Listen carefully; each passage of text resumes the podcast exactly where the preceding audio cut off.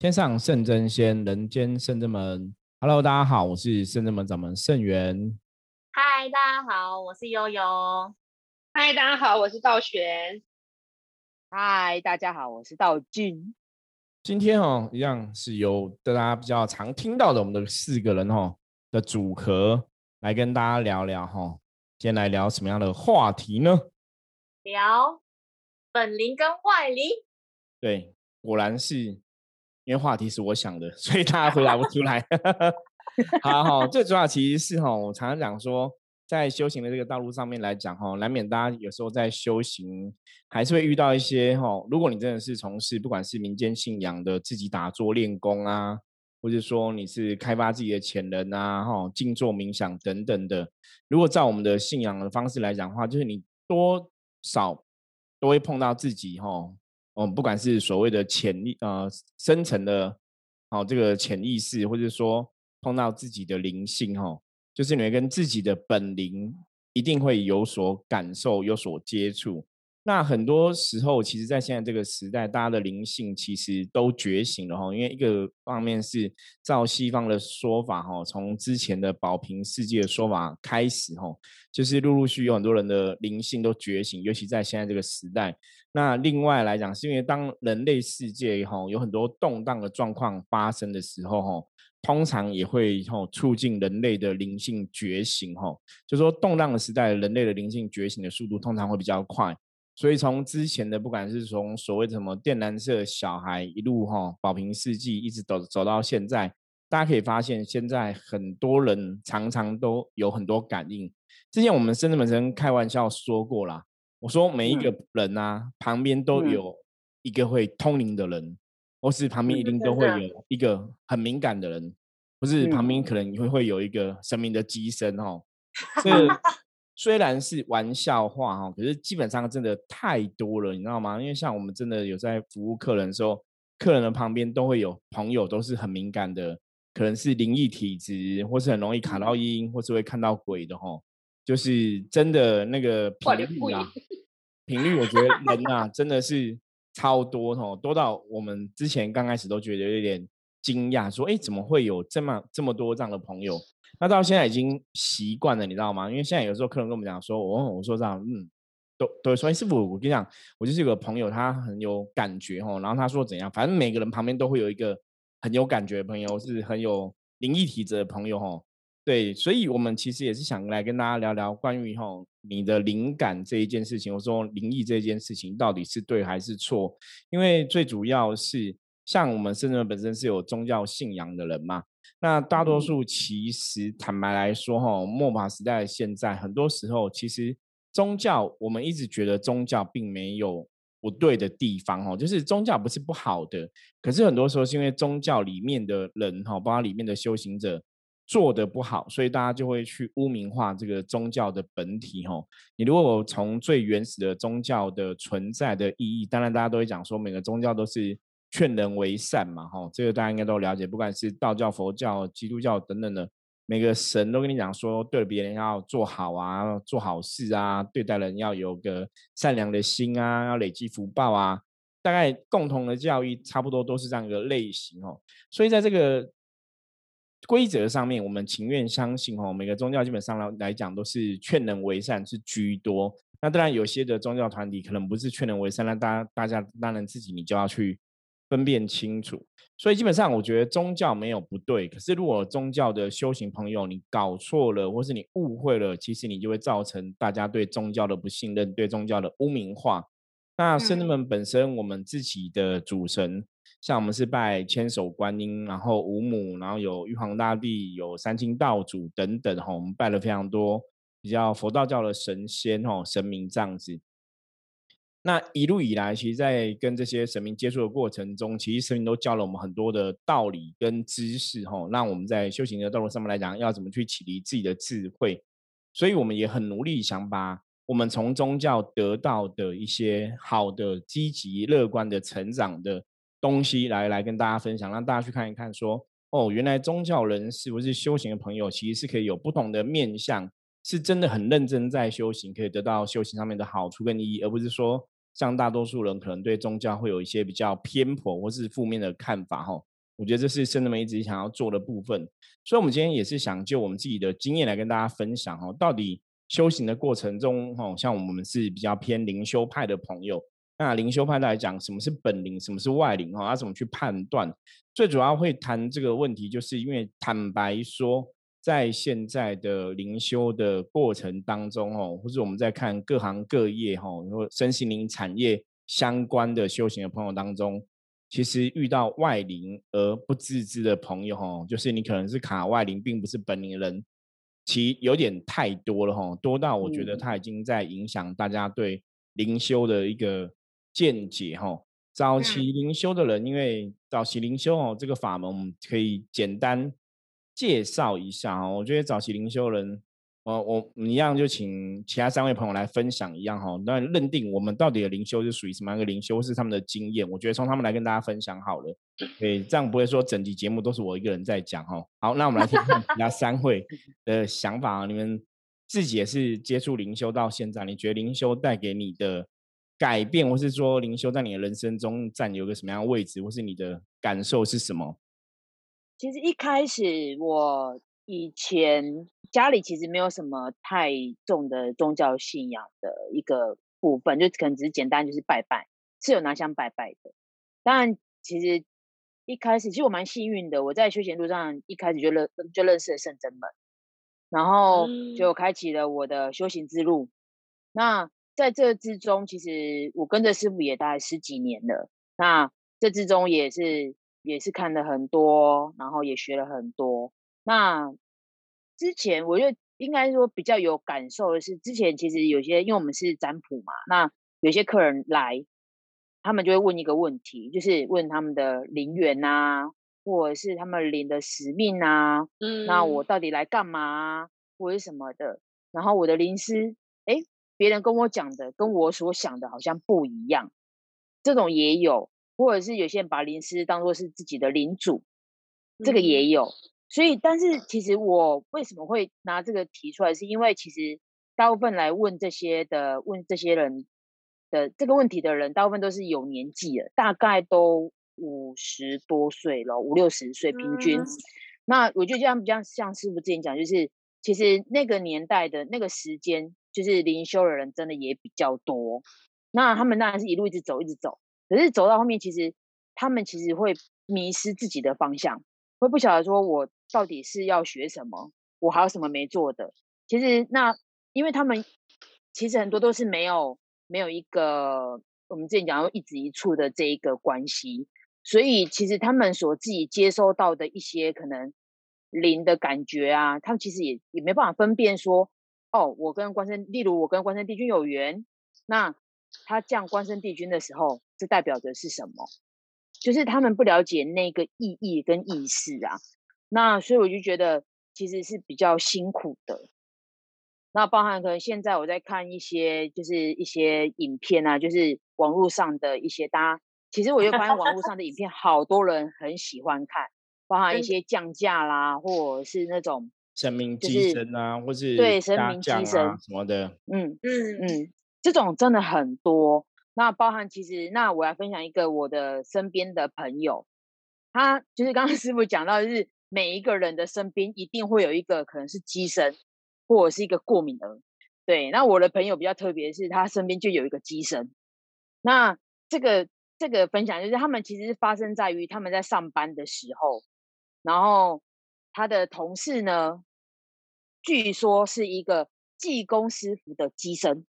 嗯。对，然后刚好遇到客人，好像就是突然卡到还是什么之类的。客人卡到。呢？对，客人卡到。那这个这个同事呢，这个机身就就降价了，就帮他退退这个所谓的外领的部分，这样子。对对，然后我就问他说：“哦，那还蛮特别的，因为其实我们知道能量的角度来说，其实我们还是要了解说你所谓的。”济公师傅，你是你是不是有这个这个信仰嘛？这个就是你是不是有供奉这个济公师傅什么之类的？然后他说没有，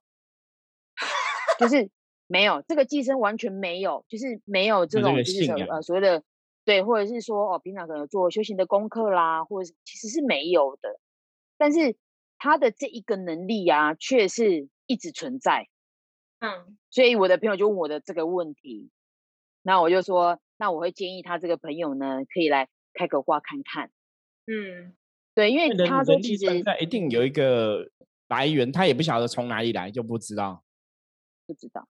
某一天睡醒就走了。不是那应该是说我朋友可能没有问他那么细，但是清楚，但是也没他也没那么清楚，所以他那时候有问过我一个，就是问我说，他这样状况是不是可以建议他来开个卦来看看？我说了解一比下比较好，问题。对对对，因为强烈我朋友建既然议。对，因为我朋友既然会这么问，就代表其实老实说，你自己这样你自己应该也有疑问了。对，所以我就觉得说，其实这个就是你到底降的是什么，然后你接触的是什么，我觉得要很清楚啊，不然其实是一个蛮大的危险，也是一个风险。对，对，就是嗯你自己接神人，自己要能够判断呐、如果说这个能量来源是不可考的，可是你也不晓得是哪里来的，或者说为什么济公师傅来找你，其实我觉得有些时候未必是错误，只是说我们会觉得这样的方式是不是那么适合啦。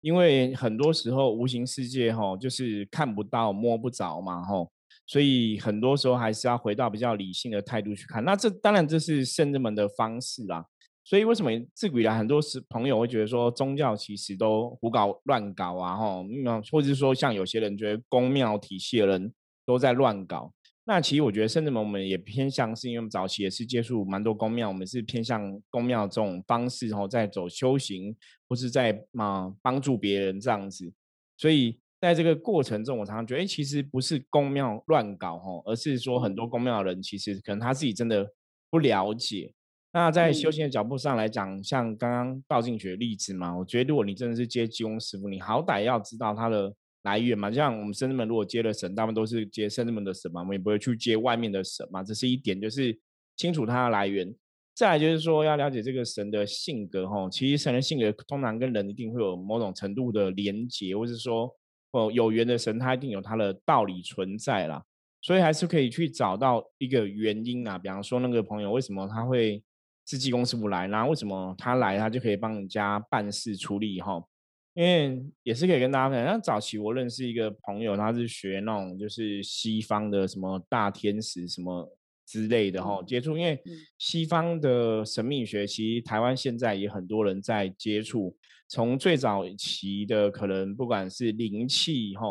然后灵气的系统，然后到后来现在啊什么西塔疗愈啊，那早期还有催眠啊等等的哈，这些系统都有很多人在接触。那他们也会有所谓的一种高龄的说法哈，或是说以前的那个 New Age 哈，新时代啊，讲赛斯啊什么的，那都会有所谓一个高龄的说法。那高龄还是会有个名称哦，所以当他们来祈请一个神圣的力量去处理的时候，或是祈请高龄的时候，你还是会有个能量的来源呐、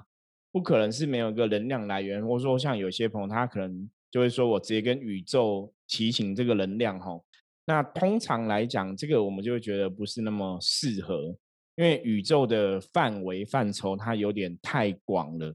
所以你跟宇宙提醒能量，你就要小心说这个能量到底是来自宇宙的哪个地方？那来自的这个地方是好的地方还是不好的地方？哦，这个可能都会有某种程度的风险。跟我们其实之前有分享过一指一处的观念，就是你如果一个地方是很明确的，比方说我是请圣人们的神明来。那个感觉当然就会差很多，因为请圣人们的神明来，你就知道说我现在指名道姓就是哪个地方来的神吼，所以妖魔鬼怪通常我们以前举例过，说妖魔鬼怪不会去装这个有名号的地方的神，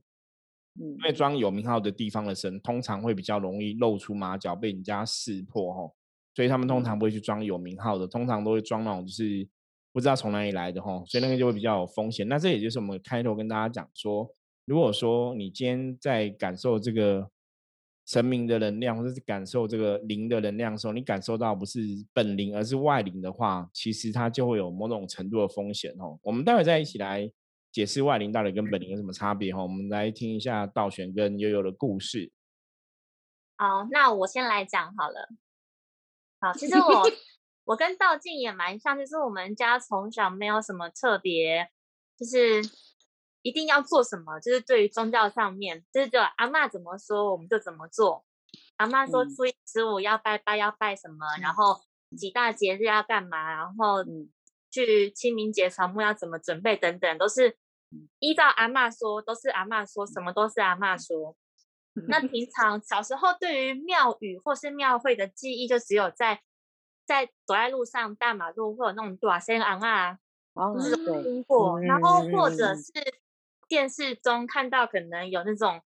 盐水风炮啊，然后或者是嗯。大家风妈祖。小时候我的记忆就真的只有停留在这边，甚至是嗯。其实就我有记忆以来，我没有去庙里给人家修家过，只有在我很小嗯。的时候，嗯。对我没有在我有记忆的时候去庙里修家都没有。嗯。直到直到真的是我接触了那个圣真门的那个象棋占卜，也是因为那时候真的是事情都非常的衰，衰事连连，接一接二连三这样子，然后开始学习，就是开始接触，本来从客人，然后才变成学生这样，那也蛮有趣的，就是在还是客人的那个时候，师傅。就是也是开了那个卦嘛，发现跟神明很有缘分之外，跟圣真门也是缘分很深。的那一天的那个当下，我就会灵动了，这嗯好没有没有强哦，真的没有对这个他真的这个这个这个我可以证明，对这是真的这个灵性比较活跃，没有骗。大家，对没有骗大家。但是我那个时候灵动，大家其实如如果是 圣真门的老朋友，或者是平常在修行的话，都知道我们讲本灵是讲龙跟凤嘛，会动嗯龙或动凤这样。但那时候我是动什么？我是动猫头鹰。怎么说呢？因为我的那个声音发出来之后，会一直咕咕咕咕咕咕。咕咕咕，是这样吗我就？一直发出这种声音，但我是很自然的发出来，但是我也会一直动，一直跳这样。然后大概这个时间大概持续半个小时有，我就一直动，一直动。然后师傅就是在旁边观察我在干嘛，然后请其他的那个学长姐护着我，看着我这样。然后到我终于要结束的时候，一结束我就整个人瘫软在地上，瘫软。所以哦。我那一天就是光占卜，然后师傅让我整个灵动到打下去，大概花了前前后后可能有两个小时。这是真的是我的初体验，就是从客人，然后到占卜，到马上进入灵动阶段，然后到我结束的那时候，还跟师傅讨论，这样说我刚才怎么一回事，然后跟大家后来也是有智慧之后，就经过慢慢的学习，也才晓得，那我刚刚那个卡其实是卡外灵，就是不是我的本灵，嗯就是我卡到了一只一样是鸟类，不过它是猫头鹰，所以我会发出那个奇怪的声音。再来卡外灵，我觉得我那种感觉就是因为不是本灵，所以退掉之后的那个女人会整个虚脱，嗯所以我印象非常非常的深刻。然后后嗯来也是师傅会帮大家上课嘛，讲很多关于灵修灵动的东西。有一支影片，那师傅好像每次都会拿来当教材跟大家分享，就在一个柳店啊很大的广场，大概有一哦两百进香，嗯然后就是开始从最后面开始，然后列队开始往前，前面就会有几个人开始灵动开始跳，然后后面就会有人跟上。有些人是真的动本领会跳，有些人就是不会跳，然后看前面人怎么动，他们就跟着怎么动的那个嗯画面，就模仿就对对，就嗯会模仿跟学习，然后但修修行到后面之后，就会比较知道看得出来，什么样是真的有那个灵灵魂是发自内心或者是他自己的，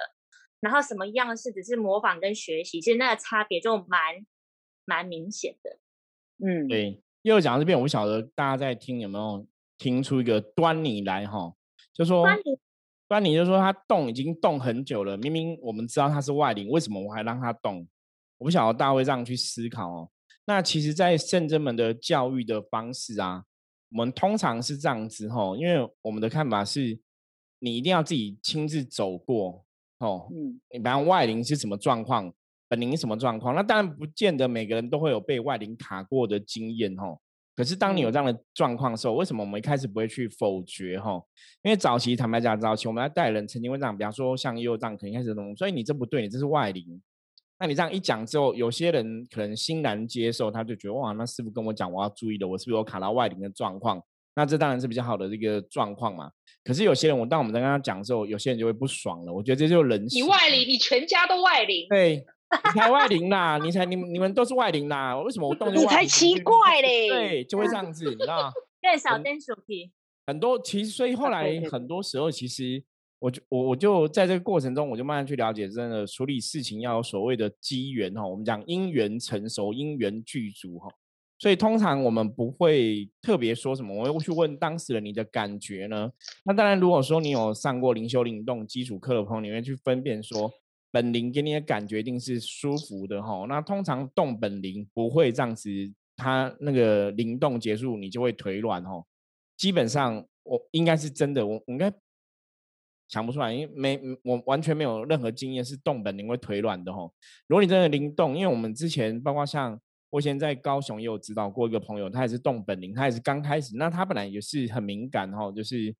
对灵异世界、对这些无形是很有感觉，所以他开始也是动，那一开始就动本灵，因为他动了大概也是一个小时都不停哦，可是动完之后超嗨，就很开心，然后整个人很有电、很有 power，而不是说动了一个小时之后就像又这样腿软哈。那那个其实很清楚，就是一开始接就是接到他自己的本灵。通常一开始会自己接到自己的本灵，就是其实那个灵性应该已经觉醒了，他只是少一个了解他灵魂特质的人，或是了解他灵魂状况的人，或是说没有他的同学在旁边。比方说我们去，可能哎，这是我们都是灵修派的，可能这个灵是互相认识，就像同学看到同学就很开心，所以他灵性立刻就会有出来哈灵动的这个状况。所以通常呢，就是已经灵性有觉醒了，所以遇到我们可能很快就会灵动了。它的确有是有这样的状况。所以动完本灵一个小时、两个小时之后，基本上是会，应该是很嗨的，就是会很开心。然后动完之后不会累，也不会腿软哦。所以刚刚也有那个讲，就是诶，其实会腿软部分，那就会比较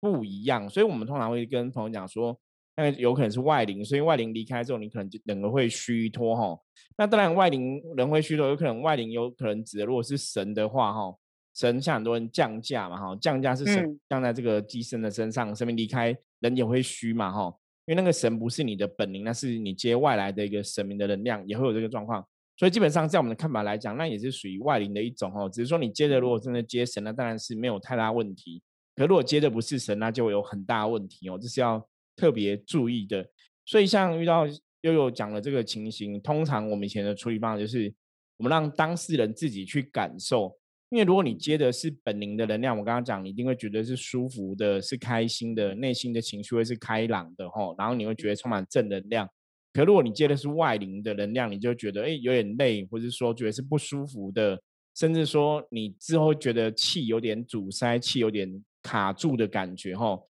因为有时候时候你在运外灵的能量的时候，那个能量它是会卡卡的，因为那个不是你真真正的能量嘛。所以很多人这个时候就会有这种感觉，甚至说本灵也不会让你觉得奇怪啦。所以当我们那时候就是真的有些朋友，我记得有一两个深圳门的学生，我们那时候也是觉得有受到外灵的影响，可是我也没有特别讲说先去否定人家哈，因为我们刚刚前面讲嘛，因为人不开，大多数人不喜欢一开始就被否认或否定哈，所以我们会让当事人自己去感受、去感觉那能量好或不好。比方说像我们就有一个朋友，他也是会灵动啊哈什么的。然后后来他就是也是觉得应该是自己本灵在灵动嘛，那只是说他后来他就是那个感觉越来越敏锐，因为他都去感觉自己的本灵，他都觉得那是他本灵嘛，他就发现哎，我的本灵会跟我讲话，那就是他可以看着镜子里的自己跟他对话，他都觉得很好玩，我的本灵会跟我自己对话，就好像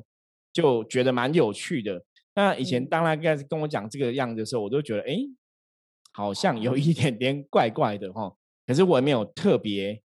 讲说不对，我就听他陈述，因为我觉得你要自己去感觉，或是你真的觉得不对了，你来找我们处理，那就是处理的机缘成熟。后来有一次，他就是他在跟镜子里的自己对话的时候，那个镜子的自己笑了一个很诡异的笑容，就是那个我我不晓得怎么反正，他说那个笑容一笑，他自己吓到，因为他觉得他不会这样笑，笑得你心里发寒呐。因为他他跟镜子里的自己在对话，就那个镜子里的自己笑一个奇怪的笑容，所以他有点吓到了。他觉得那好像不是他，他觉得他有点怪怪的，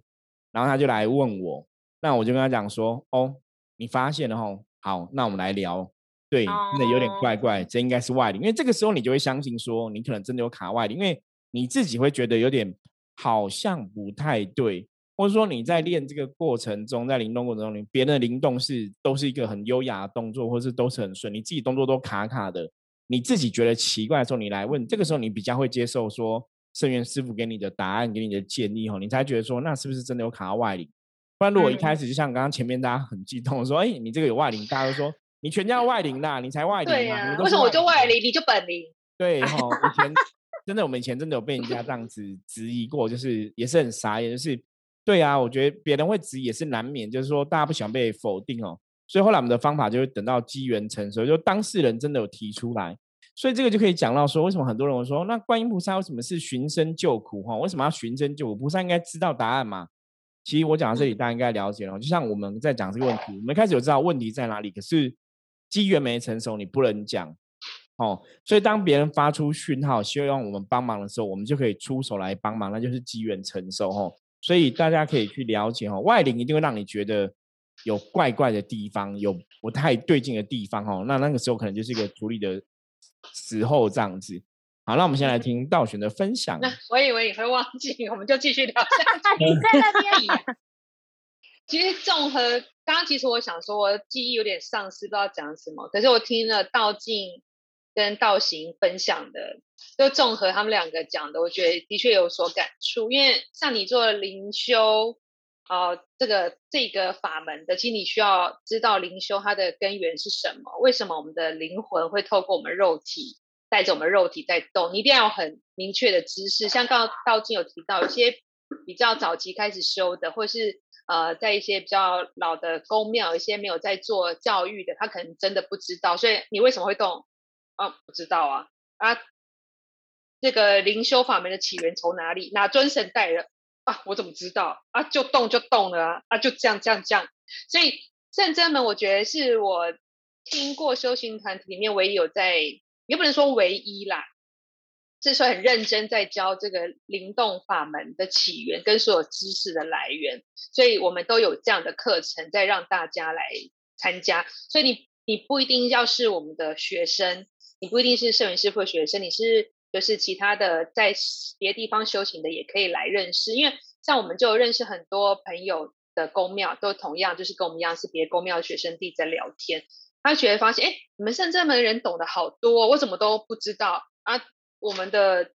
永座叫我们去打坐啊，啊打坐想动起来就动啊，然后动的怎么样我也不知道，我卡动什么卡也不知道。像悠悠说嘛，有些人动就是像他之前有咕噜咕噜咕噜咕噜，像猫头鹰。像师傅说，能量就是动的，会是行云流水，很很顺的，会让很合逻辑的，然后很合乎，就是你会觉得很舒服的。如果你动一个有手反折啊，然后里面哦哦哦之类，或是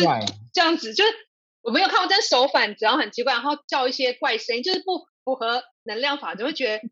因为你人走路就是正常，就像一只是凤凰跟龙，你的形态其实都是。正常的，对，因为正能量一定会让你觉得比较舒服啦。如果那个能量出来让你觉得就是怪，就是不舒服，那应该真的有点问题。对，然后还有就是说，像又说会腿软不舒服，还有一些人降价办事，明明是降神明办事，降完瘫软也是瘫软在地上，需要别人搀扶，然后脸色发白的喘气，好像做做完一场什么很严重，才是大病初愈，这样很虚这样子，其实就是有问题。对，脸色发白是蛮奇怪的，理论上是不会这样，因为如果接神明是正能量在你身上，应该是会得到正能量加持啊，所以大家气色红润吧？对，大家可以从这些方向去判断呢、啊嗯。对啊，所以刚刚就是道行跟道静讲，我就突然想到这些经验，因为像师傅有说过，我们以前都常去参加别的地方的，就是好几天为期在十五天或几天的那种法坛，其实是那个时候。是我们在研究本灵与外灵最好的一段 时间，因为那天那个时候就是很多人灵修的人都会知道啊，这边有一场法会的盛事，都会来朝圣。你来朝圣了以后，一定会让你的灵魂出来，来这个行礼，就是跟这些来参加这个法会的众神行礼。然后有些就是你的本灵想出来，但你这张卡的外灵也会想要出来表现。而且记住，如果你有卡外灵，一定非常的好胜好强，不认输。想要表现，而觉得自己很厉害不得了，全世界唯我独尊，这一定是有卡到，就是有负能量在影响你。因为因为负能量在出现灵动时候出来的时候，他是不管别人的，他会觉得我最厉害，你动这这什么是什么没有我厉害，然后会有一个傲气，或是在灵动跟人家对照的时候，你会气势逼人，想要嗯出现怎么有干架的姿势啊，或什么，就是嗯比较没有礼貌的，其实都是不合不合逻辑，都可以去嗯探讨你的灵是不是已经卡到外灵了。嗯，对，我觉得道玄讲很好。其实傲气这个东西是修行里面要特别注意的吼。我们常常在看说，人家讲说修行人就要像稻穗一样哦，就是你要修的越好，像稻顺一样吗？稻穗哈，稻穗，啊我想说稻顺，对，它是顺不是穗哈，稻穗一样，就是腰要弯的越低哈，然后越懂得谦虚哦。那其实为什么这样讲哦？因为灵修法门，我我自己接触灵修到现在应该超过二十五年了。那二十五个年头，其实我看过太多太多东西了哈，看过太多的人，看过太多的宫庙，看过太多的案例哈。那我们自己真实在这个修行的道路上面哈，成为一个专职的神职人员，在帮助大家也超过十五个年头哈。那在这些经历当中，其实会判断到一个，就是灵修法门从以前到现在，我我一直觉得灵修法门没没有不好哦，它真的是启迪灵性，让你本灵的能量可以彰显出来。可是理论上来讲，本灵应该是比较偏向神性的，所以它应该是要是光明的哦一个存在。哦，在我们的圣人们的逻辑来讲，哈，人之初性本善，这个原始哈灵魂的最初一定是良善的。那灵魂是什么时候脏掉的？哈，大家如果哈你有没有读过一些书或是怎么样，你应该知道，灵魂通常就是到人类世界才会脏掉的嘛。哈，很多的信仰法门里面都这样讲嘛，不管是最初是上帝造人，还是说女娲哦补补天造人，还是说哦中我们的道教的一些信仰哦，讲这个东王木公西王金母哈、这个灵修派的讲法是他们的造人学说哈、所以他们当初造出来的人最初的灵性来讲，一定是光明的、充满神性的哈、良善的存在，那就是因为。到了地球之后，开始接触修行，接触人类世界，才会脏掉嘛，吼，才会不知道怎么回去嘛，吼，所以才沾染了一些不好的习气，吼。所以以这个逻辑来讲，吼，如果你真的是接触到你的本灵，基本上来讲，它应该是一个良善的、正向的、光明的能量存在。可是如果你今天灵修的启迪过程中，你其实如果你本灵真的觉醒，可是它却变成很臭屁、很高傲、很骄傲，觉得自己法力神通超强，吼。